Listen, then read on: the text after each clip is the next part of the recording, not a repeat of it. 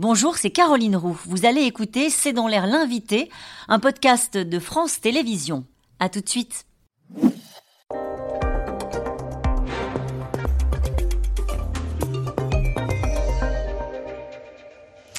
Bonsoir à toutes et à tous, bienvenue dans C'est dans l'air. Je reçois ce soir Jean Jouzel. Bonsoir. Bonsoir Caroline. Merci d'avoir euh, accepté cette invitation. Vous êtes climatologue, ancien vice-président du GIEC. Je vous reçois car le gouvernement va dévoiler en ce moment même au grand parti politique les principes de son plan pour la planification écologique. Et je rappelle à ceux qui l'auraient oublié que vous êtes un combattant de l'écologie de toujours, que vos travaux sont reconnus dans le monde entier. Et on a entendu récemment, enfin on a lu euh, récemment dans une interview que vous avez accordée au journal Les Échos, une forme de lassitude. À la fin, j'en ai marre, avez-vous dit.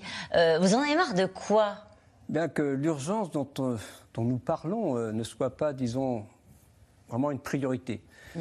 Je crois qu'on peut avoir un, objectif commun, Caroline Rousse, c'est de prendre des mesures aujourd'hui pour que les jeunes puissent s'adapter au réchauffement climatique aux conditions qu'ils connaîtront dans la deuxième partie de ce siècle. ce qui est important, c'est aujourd'hui que nous en décidons. Mm. Alors on sait qu'il faut limiter le réchauffement climatique. Euh, l'accord de Paris, c'était plutôt bien en deçà de 2 degrés. On a montré dans le rapport 1.5 que ce serait plus facile de s'adapter si on limitait à 1,5 degré, un dixième de degré ça compte. Et cela, ça veut dire qu'il faut atteindre neutralité carbone en 2050. Mais pour garder des chances de le faire, eh bien, il faut agir tout de suite. C'est-à-dire qu'à horizon 2030, on a deux fois trop d'émissions par rapport à ce qu'il faudrait pour espérer respecter cette trajectoire. C'est-à-dire que nous, voilà, nous sommes très égoïstes par rapport aux jeunes d'aujourd'hui. C'est bien cela quand même. Et c'est pour ça que vous étiez en colère oui, parce hein que. Parce qu'il y avait des en pâte, parce que c'était devant le Medef après avoir euh, débattu face au Medef, et il y avait, vous aviez face à vous des, patrons qui vous disaient, euh, au fond, on est d'accord sur les objectifs, mais pas sur la rapidité. Euh, il faut prendre le temps de faire cette transition écologique parce qu'il y a encore une demande en hydrocarbures, notamment. Oui, prendre le temps, effectivement, ça implique d'aller quand nous irons vers 3 degrés. C'est ça la difficulté. Et les, jeunes d'aujourd'hui auront beaucoup de mal à s'adapter à 3 degrés, probablement 4 degrés en France, voire plus. Il y a des pays où ça deviendra invivable. Ce ne sera pas le cas de la France, évidemment. Mais voilà, c'est ça le message. Et vraiment, c'est aujourd'hui, entre aujourd'hui et 2030, qu'il faut agir. Donc, euh, Mais vous leur dites quoi? Je voudrais que vous écoutiez justement le patron des patrons, Patrick Martin, c'est nouveau responsable du MEDEF. Écoutez ce qu'il dit quand je regarde euh, qui sont les gros investisseurs à travers le monde dans les énergies renouvelables, je pense que Total tient largement son rang. Il faut que nous soyons réalistes. J'insiste, pas sur les finalités, pas sur les calendriers, mais sur les modalités. Et dire à l'opinion publique française, alors que 75% de notre consommation d'énergie est à ce jour d'origine euh, hydrocarbures, dire euh, demain matin on arrête, euh, ça pose un vrai sujet euh, pratique et ça pose un vrai sujet d'acceptabilité. Soyez réaliste. Oui, soyez réaliste, mais c'est 75%, on le sait depuis 30-40 ans. C'est ça le problème. C'est-à-dire que c'est trop facile de dire aujourd'hui, vous nous dites que. Non, c'est pas vrai. Mm. C'est ce que nous répétons notre communauté pour ce qui me concerne depuis plus de 40 ans. Donc c'est trop facile de dire aujourd'hui vous venez nous dire que. Mais non, nous le disons depuis l'accord de Paris, depuis l'an 2000, enfin voilà, depuis au moins une vingtaine d'années que je dis qu'il faudrait que les émissions commencent à diminuer en 2020 et c'est trop tard, elle continue à. Et c'est pour ça que vous vous agacez parfois Oui, parce que c'est aujourd'hui, il est vraiment, vraiment, il est faux cul quand même. Il ne faut pas exagérer. Aujourd'hui, vous venez nous dire, non, c'est pas possible. Oui, mais vous entendez aussi quand le patron de Total vous dit, bah, moi, je ne vais, pas les... je vais pas arrêter les exploitations et les explorations, puisque la demande en hydrocarbures, elle continue. Oui, et moi, ce que je lui dis, c'est qu'on va délibérément vers 3 degrés. Et il n'a pas dit que j'avais tort. Donc c'est quand même un choix de société. Il y a aussi quand même les conséquences du réchauffement climatique. Il y a le coût, même on peut parler d'économie si vous voulez simplement.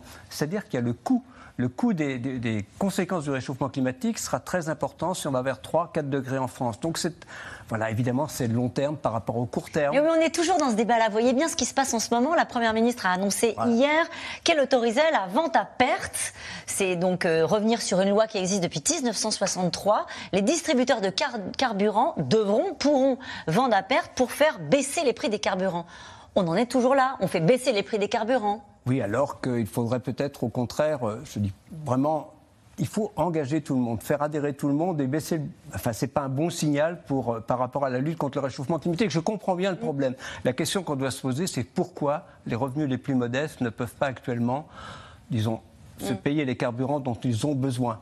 parce qu'on est mal organisé au point de vue de mobilité, euh, parce qu'effectivement, il y a aussi des bas salaires qui sont sur lesquels on peut se poser des questions. C'est toute l'organisation de nos sociétés. On ne peut pas lutter contre le réchauffement climatique sans repenser complètement l'organisation de nos sociétés et le faire ensemble, faire société ce qu'on ne fait pas. Mais cette, cette solution-là, imaginée par le gouvernement, c'est-à-dire faire payer le privé, d'une certaine manière, elle est court-termiste à vos yeux Dit on va faire baisser les prix des carburants en jouant sur la vente à perte oui, il faudrait aussi. Enfin, je, ne suis pas contre. Enfin, disons, il y, a, tout le problème des, disons, des, petits, enfin, des, vendeurs. Euh, oui, les indépendants, Qui, est quand même un vrai problème. Hein. cette loi, elle n'a pas été là pour, pour rien du tout. Mais euh, donc, je, comprends très bien qu'il faut que les gens se déplacent, mais il faut une vision à, à moyen et long terme qui fait que, effectivement, il faut donner aux gens les moyens pour qu'ils consomment moins d'énergie. Alors, vision à moyen ou long terme. En tout cas, le gouvernement a décidé de mettre en place euh, une forme de planification écologique pour définir des grandes priorités. Alors la neutralité carbone, c'est l'objectif à hein, 2050. Euh, ça, c'est euh, vous disiez 2030, c'est 2050 l'objectif qui est fixé. Rénover les passoires énergétiques, promouvoir une alimentation plus locale, décarboner les sites plus polluants, etc., etc. planifier, ça vous rassure? Quand le gouvernement vous dit ah, on va planifier? Oui, absolument moi, enfin, disons, cette initiative de créer le secrétaire général de la planification écologique, je l'ai tout de suite, disons, endossée. Je, pense que c'est une excellente initiative. la difficulté, c'est qu'il faut une vraie planification, c'est-à-dire effectivement, 2030, c'est moins 55%. C'est pas neutralité carbone. Mais il faut, ce point de passage, il est très ambitieux. Il faut aller, on, va, on diminue actuellement 2% nos émissions chaque année. Enfin, sur les années récentes, il faudra aller à 5% chaque année d'ici 2030. C'est vraiment un autre problème. Ensuite, planification. Mmh mais il faut aussi planifier, les, disons, le soutien financier. Or, on ne veut pas de planification pluriannuelle du soutien financier. Comment peut-on avoir il, faut il y a une planification dans les objectifs, il n'y a pas de planification dans les moyens. Vous dites qu'il faut un engagement financier.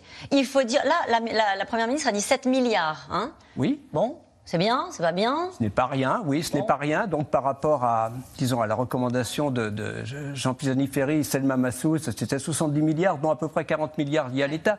Alors je comprends qu'effectivement, on dit qu'il y a déjà des choses qui ont été faites, mais je crois quand même qu'on est loin du compte et ce ne sera pas suffisant pour aller vers ces moins 5% chaque année. On est dans un débat compliqué. Hein. Je comprends que vous ayez de temps en temps des coups de colère, des montées en pression, comme vous avez eu euh, euh, après votre rencontre au MEDEF. Mais il y a des gens qui vous regardent aujourd'hui et qui disent on aimerait bien, mais on peut pas. On aimerait bien acheter électrique, mais on peut pas. Cette, cette question de, euh, du fait d'embarquer l'ensemble du pays sur cette transition écologique, elle vous préoccupe aussi? Oui, elle me préoccupe parce que je pense. Bon, il y a vraiment à court terme, mais à moyen terme, c'est vraiment une chance pour l'Europe, cette transition. C'est une chance pour nos jeunes. C'est-à-dire que c'est beaucoup d'innovation, de recherche, et même du point de vue, disons, cette transition, elle est inéluctable. C'est-à-dire qu'on ne peut pas accepter que le climat se réchauffe indéfiniment. Et donc, du point de vue purement économique, ce sont les secteurs d'activité qui s'engageront les premiers, qui gagneront. Ça fait longtemps qu'on le dit, pardonnez-moi. Ça fait longtemps qu'on dit que c'est une chance. Oui, c'est une chance. Et l'Europe est peut-être en train de la saisir. Mais c'est vrai que c'est une chance, parce qu'on la fera, cette transition de gré ou de force. Parce que ah je ne crois pas qu'on puisse. Mais bien sûr qu'on la fera. On ne peut pas ne pas la faire. On la fera, on ira peut-être vers 3 degrés à un moment. On, c'est qui Pardon, Jean-Joseph, c'est qui? C'est les Européens? C'est les Indiens C'est les Chinois? Oui, il faut aussi que les Indiens et les Chinois s'engagent. Ils se sont engagés à horizon 2060. Nous nous sommes engagés à horizon 2050 de neutralité carbone. Dans, les, dans tous les cas, c'est difficile, mais il y va quand même, je crois, de, de, de cette nécessité de limiter le réchauffement climatique euh, disons à 1,5, 2 degrés, donc 3 euh, degrés, 4 degrés à l'échelle planétaire, ce serait vraiment très L'engagement planétaire, vous demandez justement à la France, à l'Assemblée nationale aussi, de soutenir l'adoption d'un traité de non-prolifération des énergies fossiles à l'échelle mondiale. Bah. C'est-à-dire qu'on on, signerait un traité en disant bon allez, euh, on n'explore plus. Oui, on a déjà deux fois trop d'infrastructures par rapport à ce qu'il faudra émettre. On n'a plus que 5 ans de combustibles fossiles par rapport au, rythme actuel. Donc, bien sûr, ça, en découle assez directement. Une fois qu'on a dit qu'il fallait que les, combustibles fossiles, euh, diminuent très rapidement d'ici 2050, on a largement assez d'investissements, d'exploration réalisés pour, euh, disons, fournir les combustibles fossiles dont on a besoin dans le contexte d'une limitation du réchauffement climatique qui est quand même extrêmement souhaitable, sinon indispensable. Une dernière initiative. L'État de Californie va engager des poursuites contre les cinq plus grosses compagnies pétrolières avec l'idée de les faire payer pour alimenter un fonds pour couvrir les futurs dommages liés au réchauffement planétaire. Est-ce que ça peut se terminer devant les tribunaux avec des grandes entreprises? Ça, commence actuellement. La judiciarisation du, problème climatique est prise en main dans différents pays. Ça a été aux Pays-Bas, ça a été aux États-Unis, pas encore beaucoup en France, sauf euh, peut-être l'affaire du siècle. Oui, bon, voilà. Donc, euh, il faut quand même être conscient que l'utilisation des combustibles fossiles, il y a des externalités négatives, des conséquences négatives, et il faut quand même quand même que quelqu'un les prenne en charge. Et donc, ce serait assez logique que ce soit les compagnies pétrolières qui prennent en charge ce dont elles sont à l'origine. Joselle, je suis rassurée. J'ai commencé cette interview en, en, racontant votre, votre coup de colère. Je vois que vous n'avez rien perdu de, de votre volonté de mener le combat. Je peux le dire comme ça? Oui, oui? bien sûr. Bon. Oui, il est, il est dans dans tous les domaines. Il est dans le domaine de l'enseignement, il est dans le domaine. Vraiment, les jeunes ont, une carte à jouer. Il ne faut pas non plus désespérer. Il faut regarder cette transition comme quelque chose de positif pour les jeunes d'aujourd'hui. C'est dit. Merci beaucoup, Merci, d'être euh, venu sur le plateau de C'est dans l'air. Dans un instant, on va poursuivre d'ailleurs cette conversation. Nous allons revenir sur euh, la vente à perte, la nouvelle mesure dégainée par Elisabeth Borne. A tout de suite avec les experts de C'est dans l'air.